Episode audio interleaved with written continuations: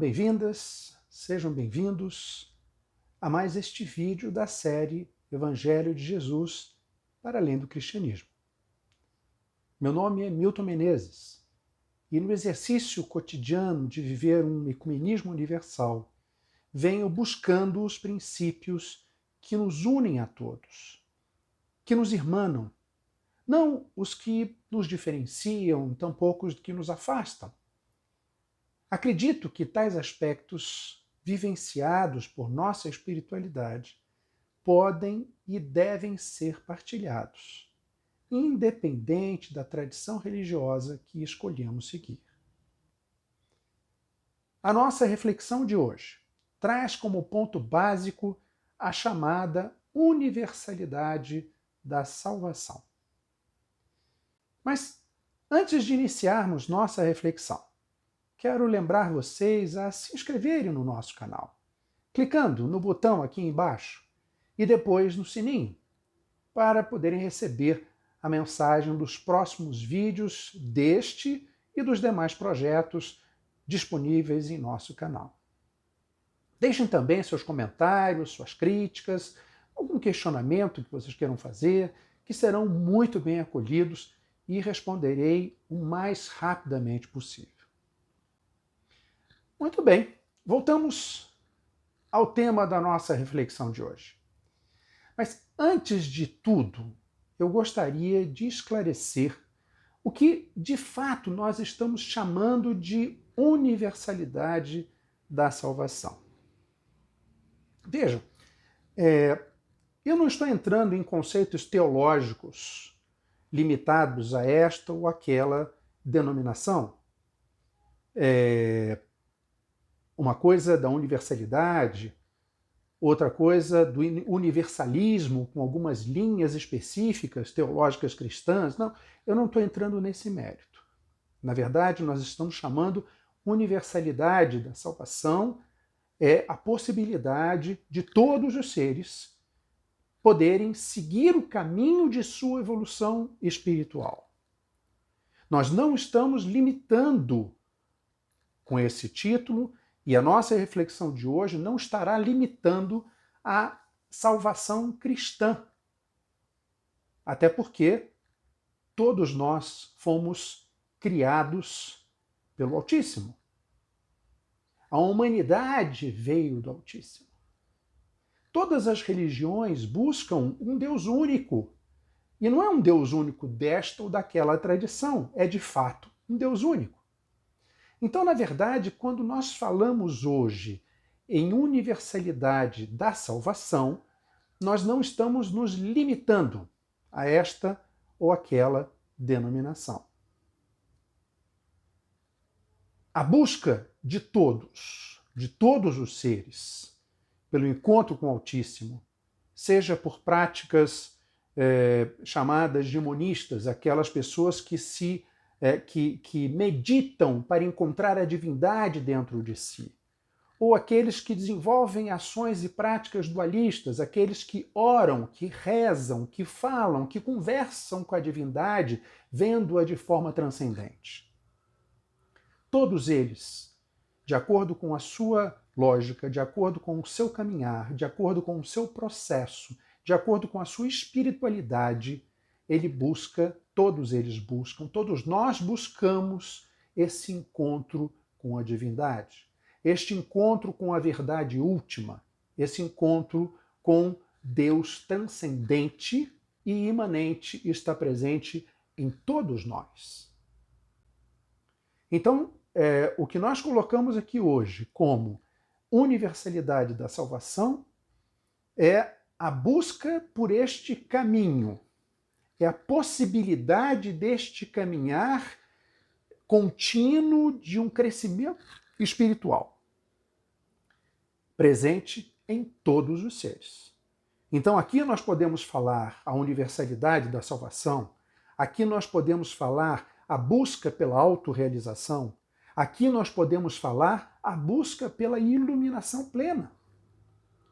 Então, o nosso objetivo da reflexão de hoje é esse objetivo, essa meta. esse desejo último de todos os seres em chegar, em atingir, em vivenciar, em experienciar a divindade, a verdade última. Isso que nós estamos hoje é, consolidando, vamos dizer assim, e chamando de universalidade da salvação. Não estamos entrando em princípios teológicos, em diferenciação de universalidade, universalismo. É, não. É, na verdade, a possibilidade de atingirmos a verdade última. É a possibilidade de atingirmos o Todo-Poderoso, que é o objetivo de todos nós num processo de crescimento espiritual contínuo, razão pela qual estamos aqui. Então, dada essa explicação, dada essa, essa, essa observação inicial do que nós estamos chamando de universalidade da salvação, nós entraremos na reflexão hoje especificamente é, da qual nós é, é, é, é trazemos este aspecto da universalidade e da universidade, universalidade da, da salvação. É, o que nos trouxe a reflexão de hoje foi, na verdade, uma intrigante passagem evangélica narrada por Mateus. Nós dissemos e estamos dizendo que vamos trabalhar ao longo de todo este projeto, de toda essa série, é, utilizando a boa nova de Jesus para além do cristianismo. Então, utilizando essa passagem de Mateus, uma passagem bastante intrigante, vocês vão ver, é, é, nos estimulou a refletir sobre algumas questões ligadas à universalidade é, da salvação. Essa passagem de Mateus, que eu vou deixar inclusive o endereço aqui embaixo nos comentários, para quem quiser ler e, e, e se apropriar dos seus, é, dos seus detalhes, né? essa, passa essa passagem ocorre Jesus estando com os seus apóstolos é, fora de, de Jerusalém, fora da área, fora da região judaica, em terras pagãs, né? segundo os judeus, e neste caminhar, ele se encontra, na verdade, ele é, é, é, é ele é, é, é, admoestado, ele é questionado, é, é gritado o seu nome né? por uma mulher, uma mulher sírio-fenícia, chamada de Cananeia, mesma coisa, né? Vista como pagã pelos judeus, inclusive por seus apóstolos. e, na verdade, ela mesmo chamando Jesus, pedindo que ele tenha piedade dela. Ela não fez o pedido específico que ela estava precisando, mas pediu só que ele, como filho de Deus, como filho do homem, tivesse piedade dela. Piedade dela porque ela estava com uma filha gravemente enferma.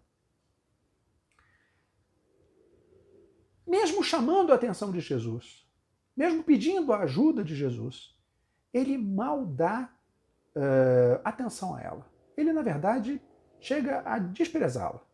Né?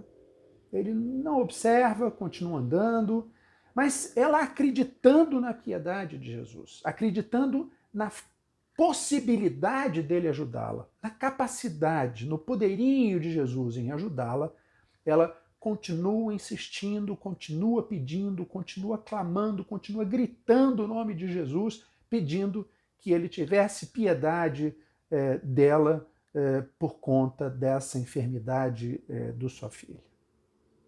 Inesperadamente, inesperadamente, Jesus demonstra uma aparente reação de desprezo. Nada condizente, inclusive, com a sua história, com as atividades cotidianas, com a sua postura cotidiana. Ele chega até mesmo a ser áspero, áspero, quase que grosseiro com ela na, no diálogo que eles travaram ao longo dessa passagem. Diante daquela mulher desesperada, quer dizer, uma postura completamente diferente do que ele sempre teve ao longo de sua caminhada aqui conosco. E aí vem uma pergunta que intriga a princípio, aparentemente. Seria essa uma passagem que poderíamos é, identificar uma postura discriminativa de Jesus dando pouco ou nenhuma importância a alguém que não fosse descendente de Israel? Será que naquele momento importava a ele, aquela mulher, ser não judaica, não judia, ser é, é, fenícia, ser é, cananeia? Seria ele capaz de apartar, de afastar de forma tão rude alguém que com tamanho sofrimento pedisse ajuda a ele? E é isso que intriga-nos, que nos intriga numa primeira leitura da passagem. Leiam a passagem, vocês vão ver é, essa postura rude, quase grosseira, de Jesus com essa mulher que não teve a sua identificação apresentada é, é, no texto evangélico. Eu vou deixar também o endereço de, um, de uma passagem anterior, imediatamente anterior a essa que se dá com a mulher cananeia, que tem absoluta relação com o que se passou. Devemos ter, sim, não só neste episódio, mas em todos os outros, um grande cuidado de não interpretarmos, de não tentarmos entender as passagens evangélicas, o ensino bíblico, de forma literal. Não só o Evangelho de Jesus, mas as, as Sagradas Escrituras, de uma forma geral, consideradas pelas diversas tradições religiosas, precisa se ter muito cuidado com a sua leitura. Porque, às vezes, quando identificamos uma passagem e queremos interpretar essa passagem literalmente, vendo apenas aquilo que estamos lendo, muito frequentemente é, teremos obtido ou obteremos é, uma informação, uma imagem, é, ou, uma, ou, ou, teremos uma conclusão que, na verdade, não condiz é, com a revelação proposta naquela, naquele episódio.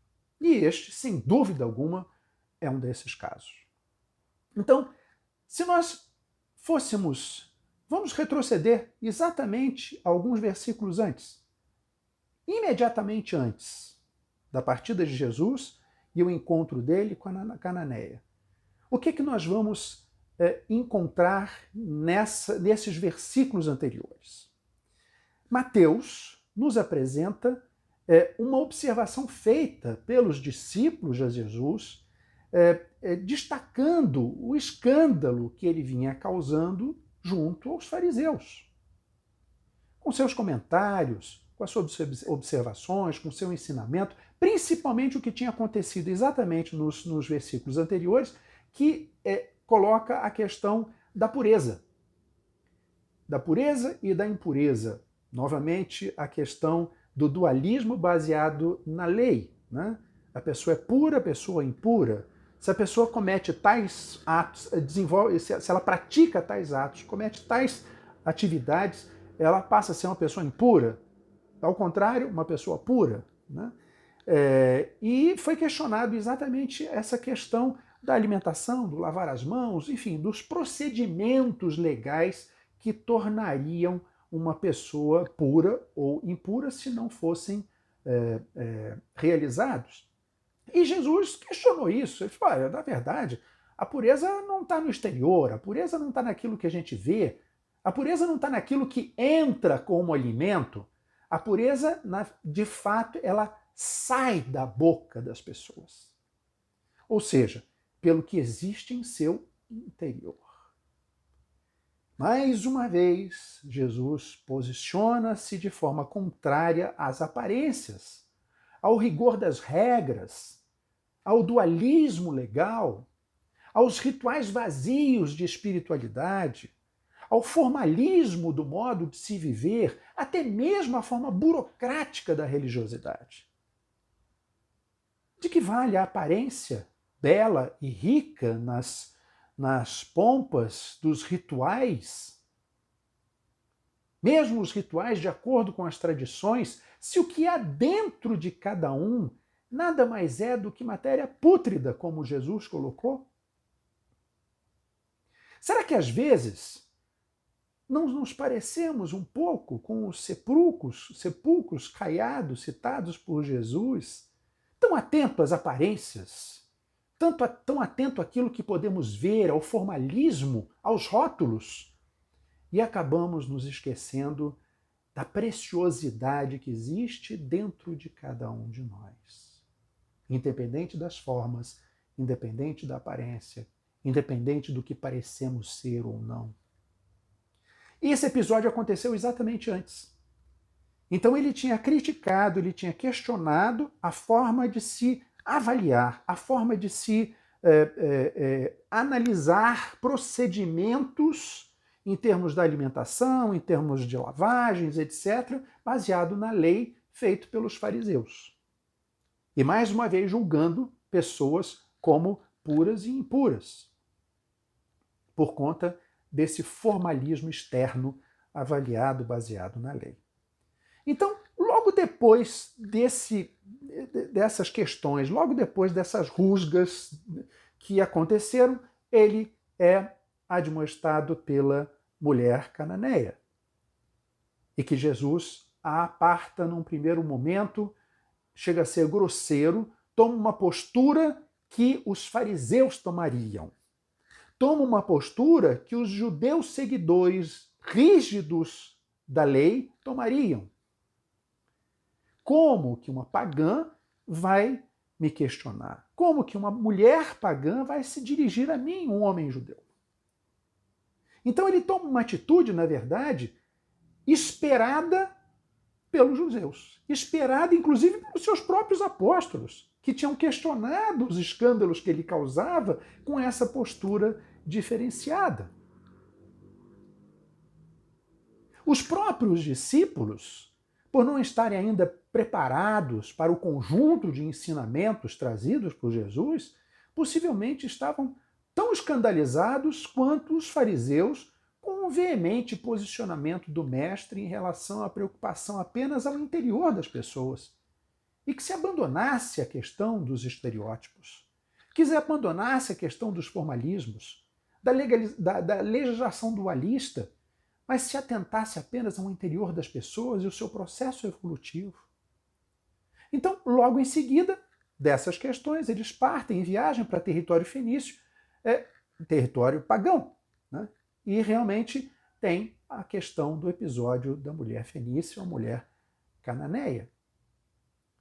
Claro que Jesus não estava fazendo nenhum tipo de discriminação, até porque o episódio anterior ele tinha questionado isso.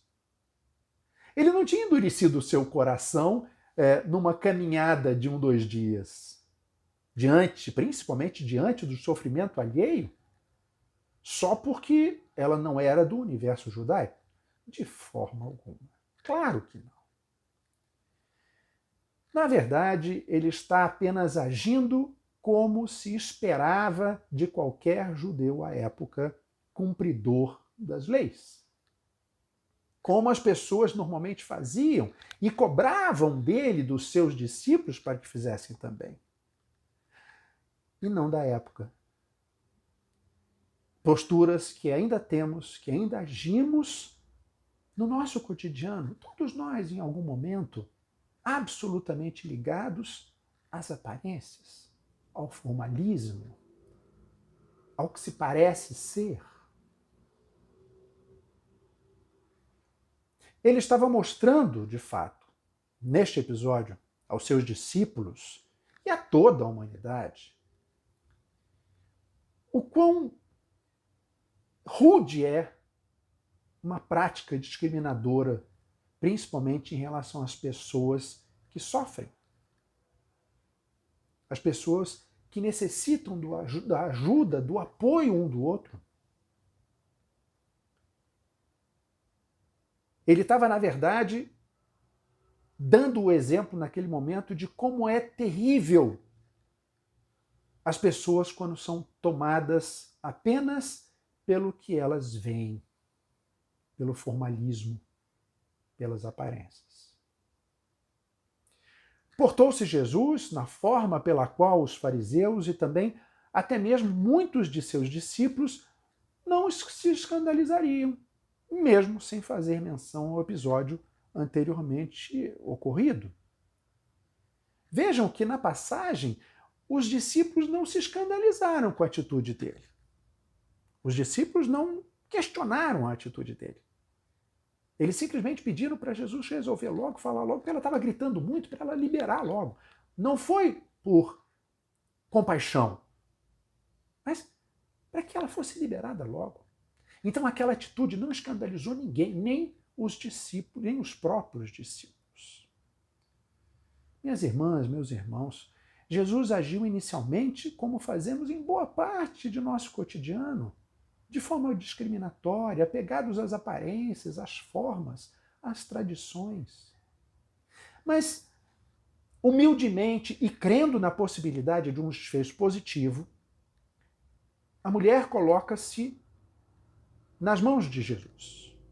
Ela e sua filha, mesmo sendo por ele afastada, mas firme, resoluta, ela chega a prostrar-se diante dele, porque acreditava de fato na compaixão e no poder do amor de Jesus. Ela tinha uma fé inabalável. A sua entrega foi plena, com absoluta fé. Sem dúvida, o encontro, verdadeiro encontro, ocorre entre ela e Jesus.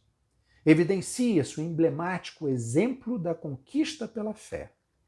Razão pela qual Jesus diz ao final: Ó oh, mulher, grande é tua fé, seja-te feito como desejas.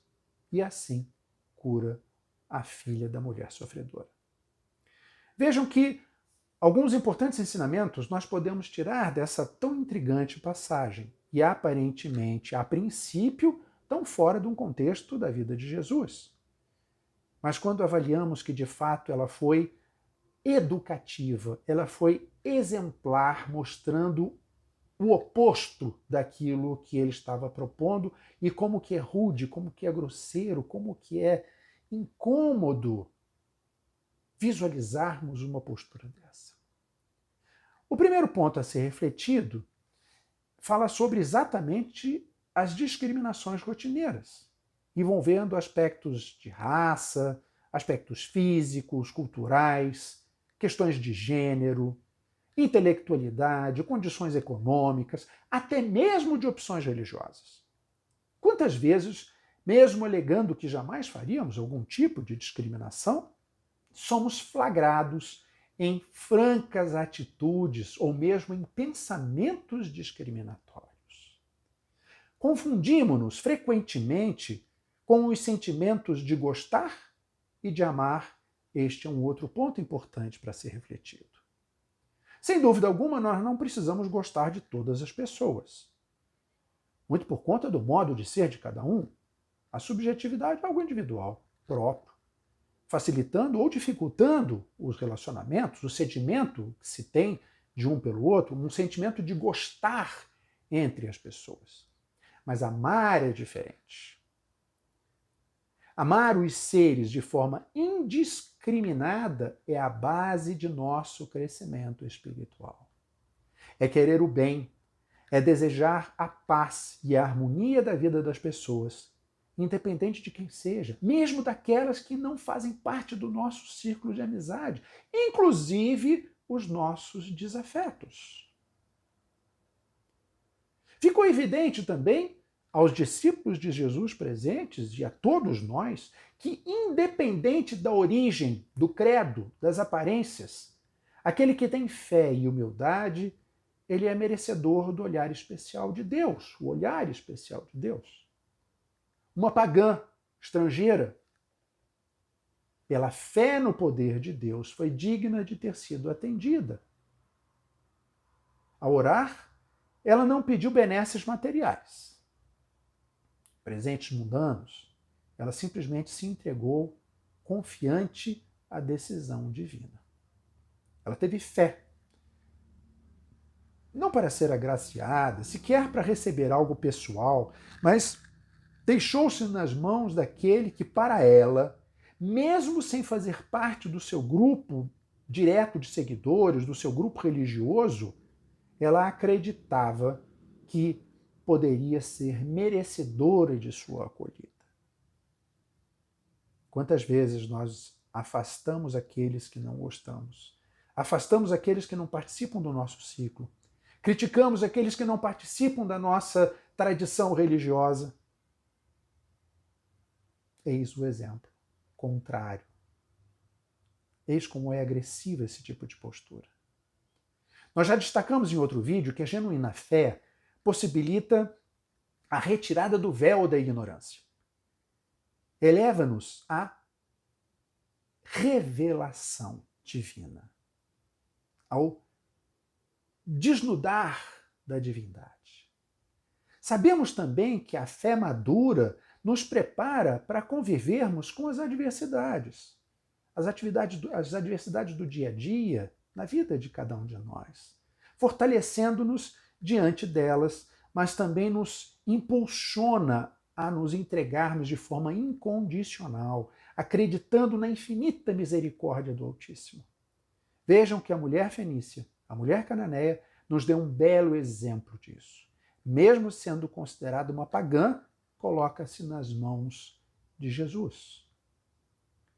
Também nos chama a atenção a capacidade da fé que nos possibilita ver para além do que os olhos humanos são capazes de ver, concebendo o que está muito além de nossa humana e limitada imaginação. Transcende as ilusões que nos tomam cotidianamente. A mulher vista como pagã, pela fé, viu muito além do que a ela estava sendo apresentado.